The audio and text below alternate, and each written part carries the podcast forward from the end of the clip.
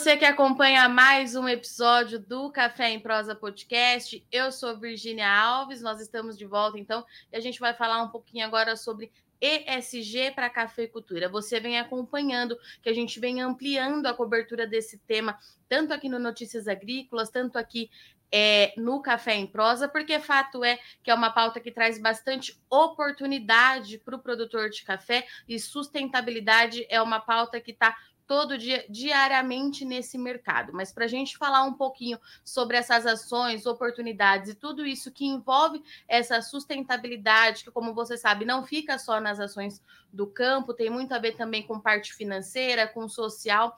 Tudo isso a gente vai convidar hoje com quem entende do assunto, e eu estou aqui com a Flávia Barbosa Paulino da Costa. A Flávia é sócia-diretora da exportadora Guaxupé e é também vice-presidente do Conselho dos Exportadores de Café do Brasil.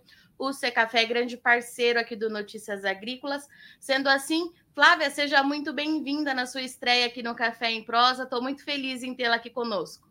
Obrigada, Virginia. É um prazer também estar aqui com você nesse programa tão especial para todo mundo do café.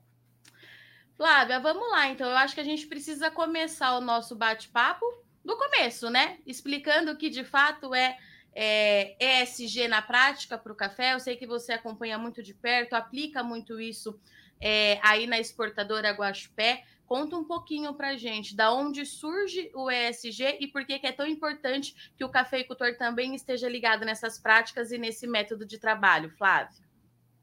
Virginia, o ESG está muito na moda, né? Tá, agora todo mundo só fala dessa sigla, e é uma sigla até em inglês, né? Mas que ela nada mais é que é o meio ambiente, a parte de governança e do social. Então, são essas três pilares que é o ESG mesmo, né? E a governança é como é que a fazenda é administrada ou como é que a empresa é administrada, né? Porque o ESG não, são, não é só para as fazendas, mas é para todo mundo, acho que para todas as corporações, todas as empresas, os bancos, é, todo mundo acho que agora está entrando é, nessa nessa linha e nessas normas, vamos dizer, que é ser mais sustentável no final, né? Tanto nessas esferas, tanto na parte do econômico, no social, no ambiental e na governança, né? De ser como são essas medidas. Então, é, é muito importante, acho que para o café e para o cafeicultor entender um pouco de onde vem, né? De, de onde está vindo muito dessa demanda.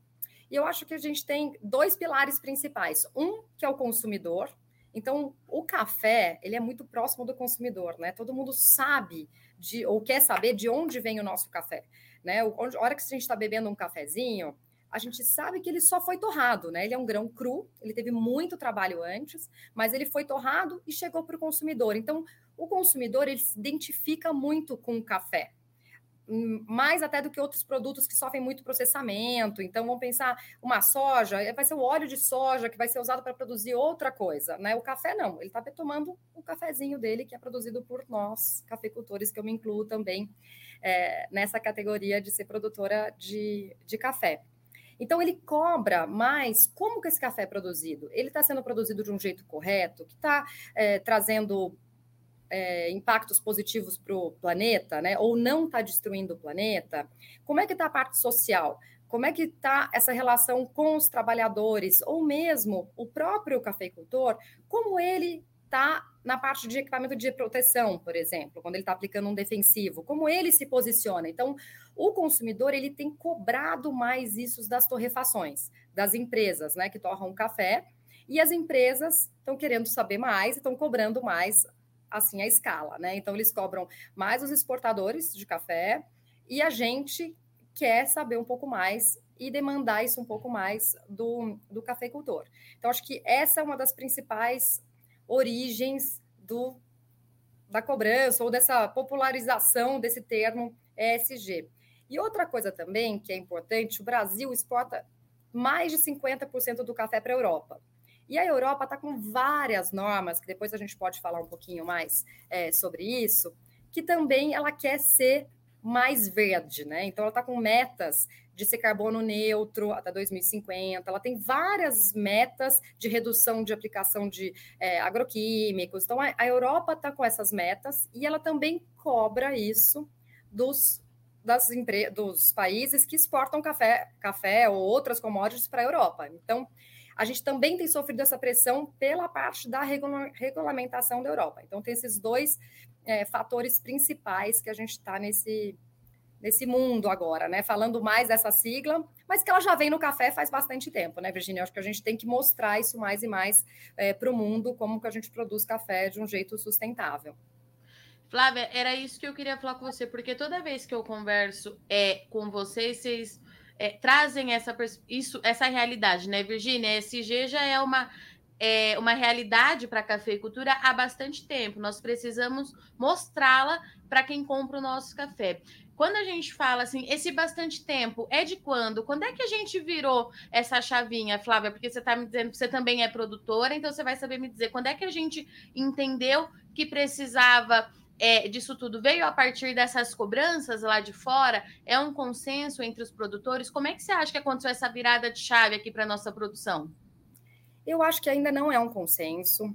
Virginia, eu ah. acho que isso, é, eu posso falar, eu acho que a maior parte dos produtores já estão nesse caminho, mas não só porque eles não querem, eu acho que muitas vezes é por desconhecimento.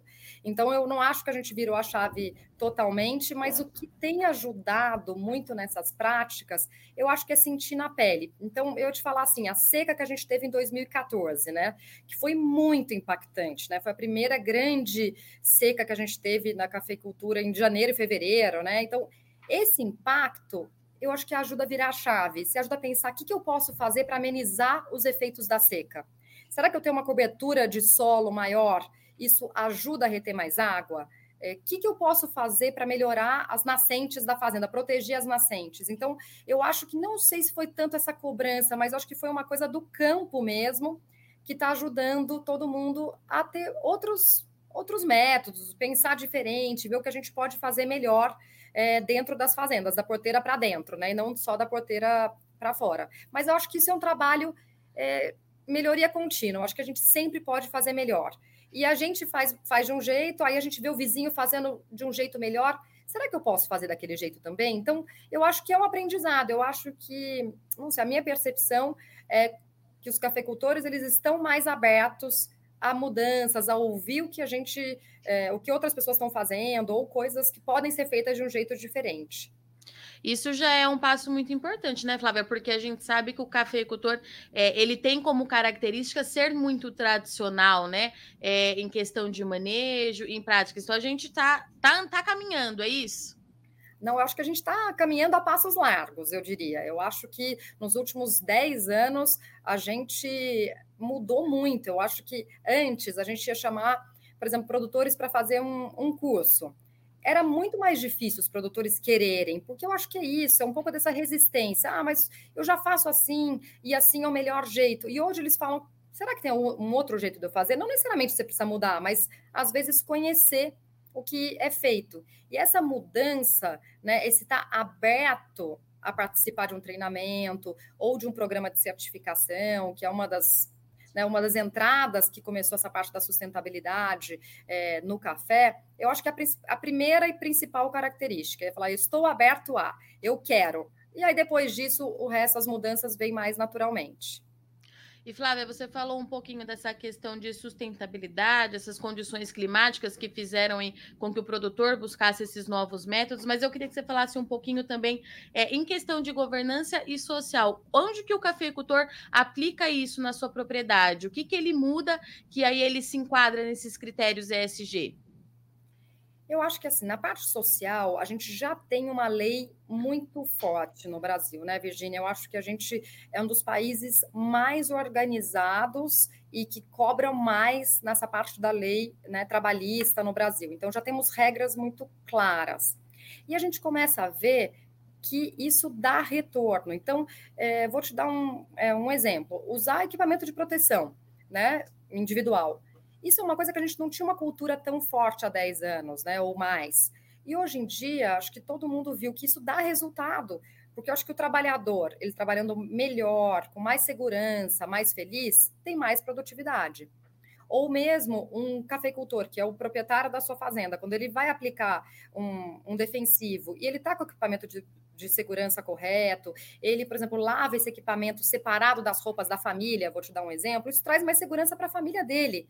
Então, isso é o impacto. Eu acho que todas as medidas que a gente pensa, o que é bom para o cafeicultor, principalmente economicamente, é muito bom para o meio ambiente e para o social. Acho que a gente tem que sempre ter um retorno é, também econômico. Então, quando a gente é mais organizado, a gente anota mais as coisas, a gente tem todas as coisas no papel, isso traz retorno é, econômico, que é um dos principais pilares da sustentabilidade. Né? Eu acho que sempre a gente tem que pensar, tem que sobrar dinheiro para investir em outras coisas, para a gente poder melhorar. Era isso que eu ia te perguntar, Flávia. É essa questão do financeiro, né? A gente sabe que essa é uma parte crucial para que a produção ela continue caminhando é, dentro do que é esperado. Como é que é o mercado para esse produtor que está dentro dessa, desses critérios ESG, né? Qual que é o leque de oportunidades que ele tem é, e como é que isso traz benefício para a saúde financeira do seu negócio, Flávia? Então, hoje eu acho que a princípio, o que existe né, mais consolidado são as certificações. Né? Então, se eu fosse falar assim, o começo, né, tipo, em 2004, a gente foi a quarta fazenda UTS, que na época existia a ser certificada. E quando uma fazenda é certificada, ela tem um prêmio, então já tem um retorno financeiro. Né? Então, você já tem um incentivo, vamos pensar, é, econômico para você fazer parte de um programa de certificação. Mas a certificação ela não traz só o prêmio, né? Acho que depois que você organiza um pouco melhor, você vê onde estão, onde você está aplicando o seu dinheiro, né? Onde você está, ah, estou gastando mais nesse talhão do que naquele talhão. Esse talhão está me dando mais retorno, não está dando tanto retorno.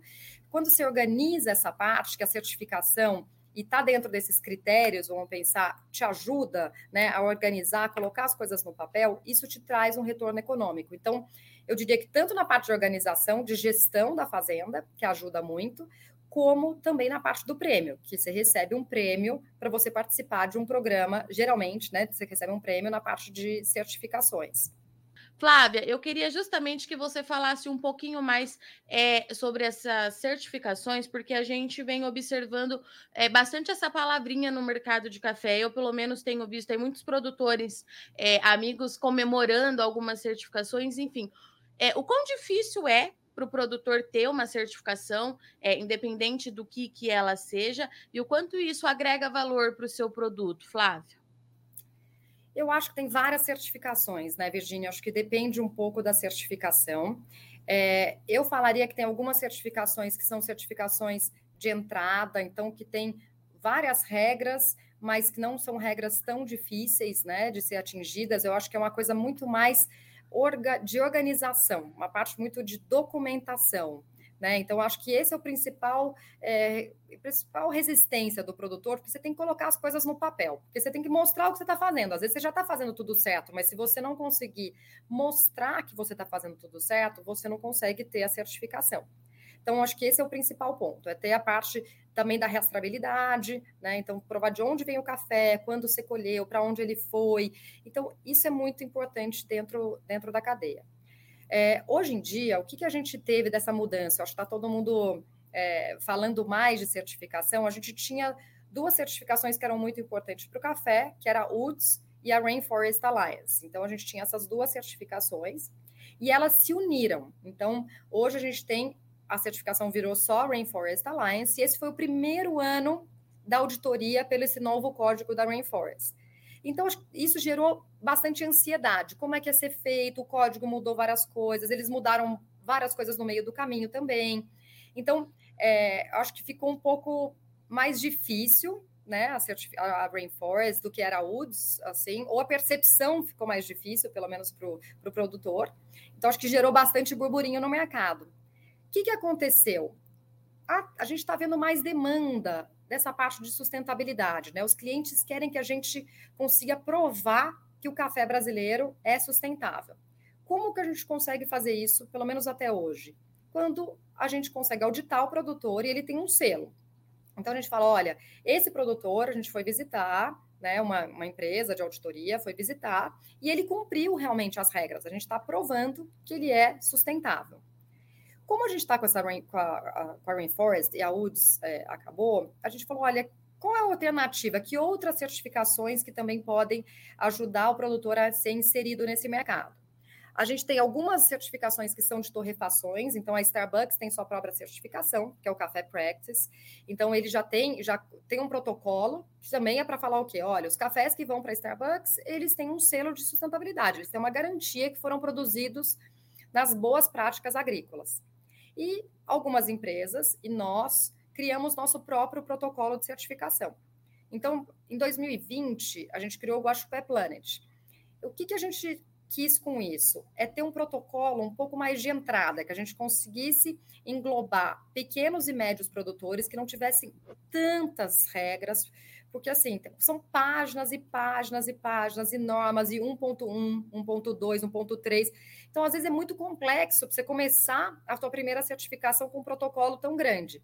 Então, a gente criou o Gospel Planet, ele tem 11 princípios e tem 44 itens. Então, nessa parte ambiental, social, é, engloba boas práticas agrícolas, né, nesses requisitos uhum. que, a gente tem, que a gente tem falado, que é para ter um, um, pensar, um selo mesmo, né, que esse produtor, ele produziu café de uma forma sustentável. A gente consegue mostrar isso para as torrefações lá fora, principalmente, aqui dentro também. Tem algumas torrefações que já querem algum selo de, é, de certificação. Então, fica mais fácil esse processo. A gente consegue garantir que realmente foi produzido de um jeito sustentável. E Flávia, me conta um pouquinho. Em 2020, a gente tem aí dois anos, então, é, dessa certificação da exportadora Guaxupé. Como é que foi tanto a adesão dos produtores, desses pequenos e médios produtores, como é que foi esse processo de vocês ensinarem eles e como é que foi a, a adesão desse mercado com essa certificação? Qual é o feeling que você teve por aí? Foi positivo? É, os objetivos da exportadora é, estão sendo alcançados? O que, que você acha? Acho que foi muito positivo. Não é tão fácil, né, Virginia? Essa parte, principalmente da venda, a gente tem que apresentar esse protocolo para todo mundo lá fora. E eles têm que falar: ah, esse é um protocolo bom, porque também é muita responsabilidade, né? Hoje eles já têm, já estão acostumados com esses selos internacionais, de empresas internacionais, né? Como a Rainforest, por exemplo. Então, eles têm que falar: olha, esse é um protocolo, é uma de uma empresa brasileira, e é um protocolo bom e eu posso comprar. Então, o que, que ajudou a gente nesse processo? Agora, em 2022, a gente teve a primeira, a gente foi 2020, a primeira auditoria foi 2021. Uhum. Em agora, em abril de 2022, a gente tem a plataforma global do café, que é uma plataforma que, usa, que une vários agentes da cadeia do café, que eles têm o código de base deles, que é um. São, vamos pensar, algumas regras, que é o código de base, é, que seria como o café seria produzido de um jeito sustentável. E a plataforma global do café, ela deu uma chancela para a gente, para o Guaxupé Planet, que o nosso código é um código bom. Então, é um código aceito, é equivalente ao código de base deles. Então, isso ajudou bastante a gente nessa parte de credibilidade é, internacional. Que quando a gente tem uma chancela de alguma outra instituição, isso fica um pouco mais mais fácil, né? Então, é como eles falaram assim, olha, a gente, esse código, a Shopee Planet, ele é equivalente ao meu código de base, que é um código bom, que já é um código aceito é, inter, internacionalmente. Na parte dos produtores, eu acho que também teve uma entrada boa. A gente ainda não tinha vendido nada de Gospel Planet, a gente já pagava um prêmio, né? Então a gente dá um incentivo para o produtor participar. E além disso, quando você participa do programa, o que, que a gente faz? A gente tenta dar treinamento para o produtor, então faz parte dos princípios ele receber um treinamento. Não é um treinamento de tantas horas, né? Então a gente tenta também, como são pequenos e médios produtores, que eles têm que estar na fazenda, né? Às vezes eles são responsáveis pelas é, rotinas diárias da fazenda. A gente tenta fazer isso um pouco mais, com menos carga horária e passar o maior conhecimento possível e assim aumentando essa melhoria contínua. Então, o treinamento é desde regular uma bomba, por exemplo, até princípios é, de, é, pronto, de pronto atendimento, que também faz parte do curso. Então, é, os produtores têm reagido de uma forma muito positiva. Acho que é um, é um primeiro passo, como a gente estava falando no começo, né? Para você entrar nesse mercado, você tem que é, começar, né? Você tem que querer. Então, acho que eles estão cada vez mais se engajando e tentando ter essas melhorias, estando abertos a receber isso. Então, tem sido, tem sido muito positivo. A gente já conseguiu fazer nossa primeira venda internacional é, esse ano. Para o mercado interno também a gente conseguiu fazer a nossa primeira venda. Então, acho que está caminhando. Acho que o futuro é muito promissor. Nosso objetivo é ter mais produtores. Hoje a gente tem mais ou menos uns 200 produtores dentro do, do Guaxupé Planet e a gente aumentando ano a ano, né? Então, acho que é o objetivo principal a gente colocando mais e mais produtores dentro dessa cadeia e crescemos todos juntos.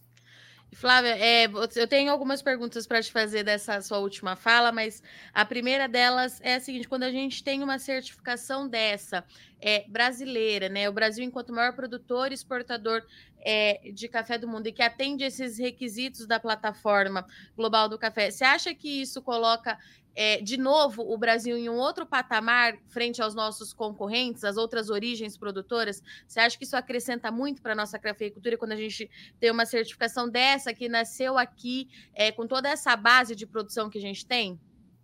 Ah, eu acho que com certeza, é, Virginia. Eu acho que isso aí mostra mais uma vez que a gente está na frente, né?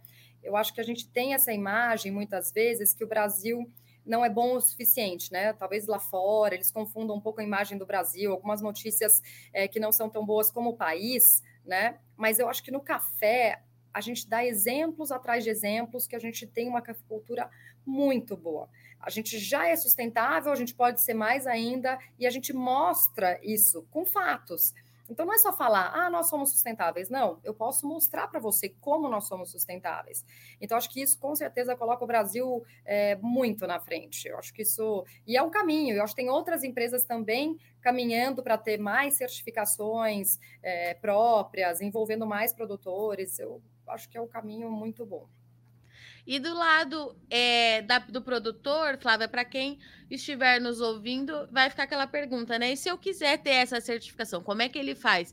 Procura é, qual o contato da exportadora Guaxupé? Qual é o primeiro passo para esse cara que, essa produtora, esse produtor que estiver nos ouvindo e que ainda não começou, mas que vai virar uma chavinha aqui com o nosso podcast? Como é que ele faz para iniciar?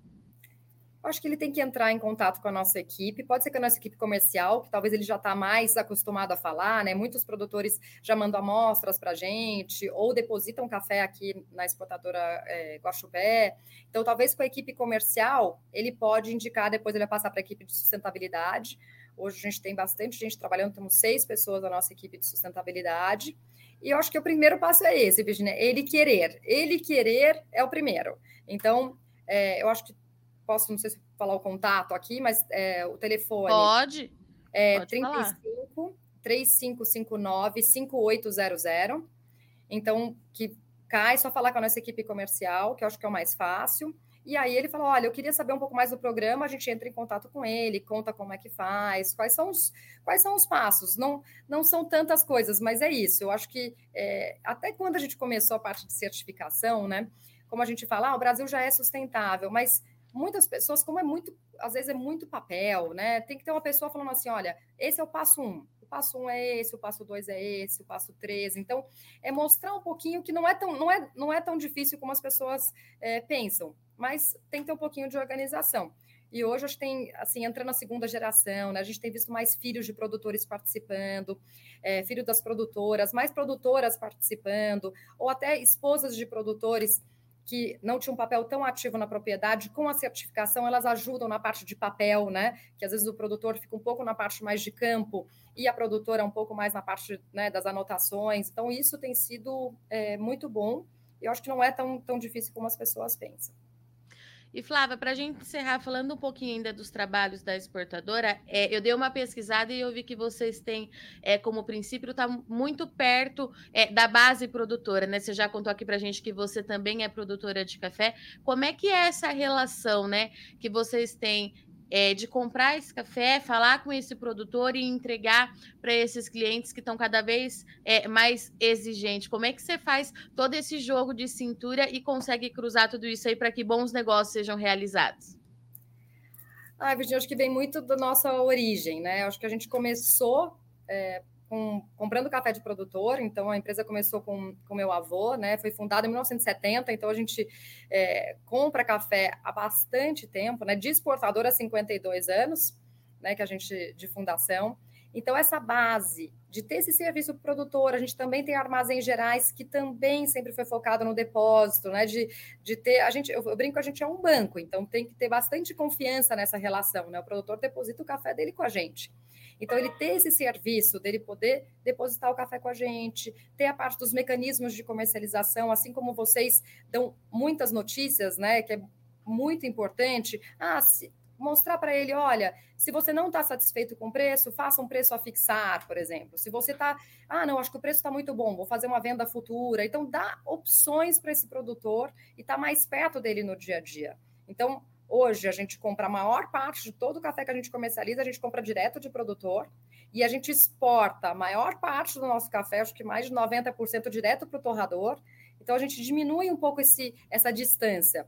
É, acho que o nosso lema é ser um elo mesmo do produtor com o torrador. Então, a gente fazer essa ponte e estar tá próximo em todas as etapas e tentar ajudá-lo a continuar na cafeicultura, ganhar mais dinheiro com a cafeicultura de um jeito melhor, de um jeito mais sustentável, que seja bom para ele, para as próximas gerações. Então, acho que esse é muito o, o nosso papel. E Flávia, para a gente encerrar, eu vou deixar o espaço se você quiser deixar mais alguma mensagem para o produtor é, que está nos ouvindo, porque esse é um tema que a gente vem falando diariamente é, aqui no Notícias Agrícolas e é muito bom quando a gente consegue trazer alguém que de fato explique para o produtor por que é interessante para ele é, ter esse tipo de negócio, né? Então eu deixo o espaço, se você quiser deixar mais alguma mensagem, fica à vontade. Ah, eu acho que a mensagem é essa. Eu acho que tem vários acho que o mundo mudou muito, né, nos últimos 20 anos, 10 anos. A gente tem visto tudo que tem acontecido com o planeta. Então, acho que a gente, como cafeicultor, e aqui no Brasil, a gente tem ótimas oportunidades de mostrar para o mundo o que a gente faz bem e melhorar o que a gente talvez não faça tão bem ou coisas que a gente pode fazer melhor. Então, acho que a gente esse é um caminho é, muito importante para dentro da propriedade.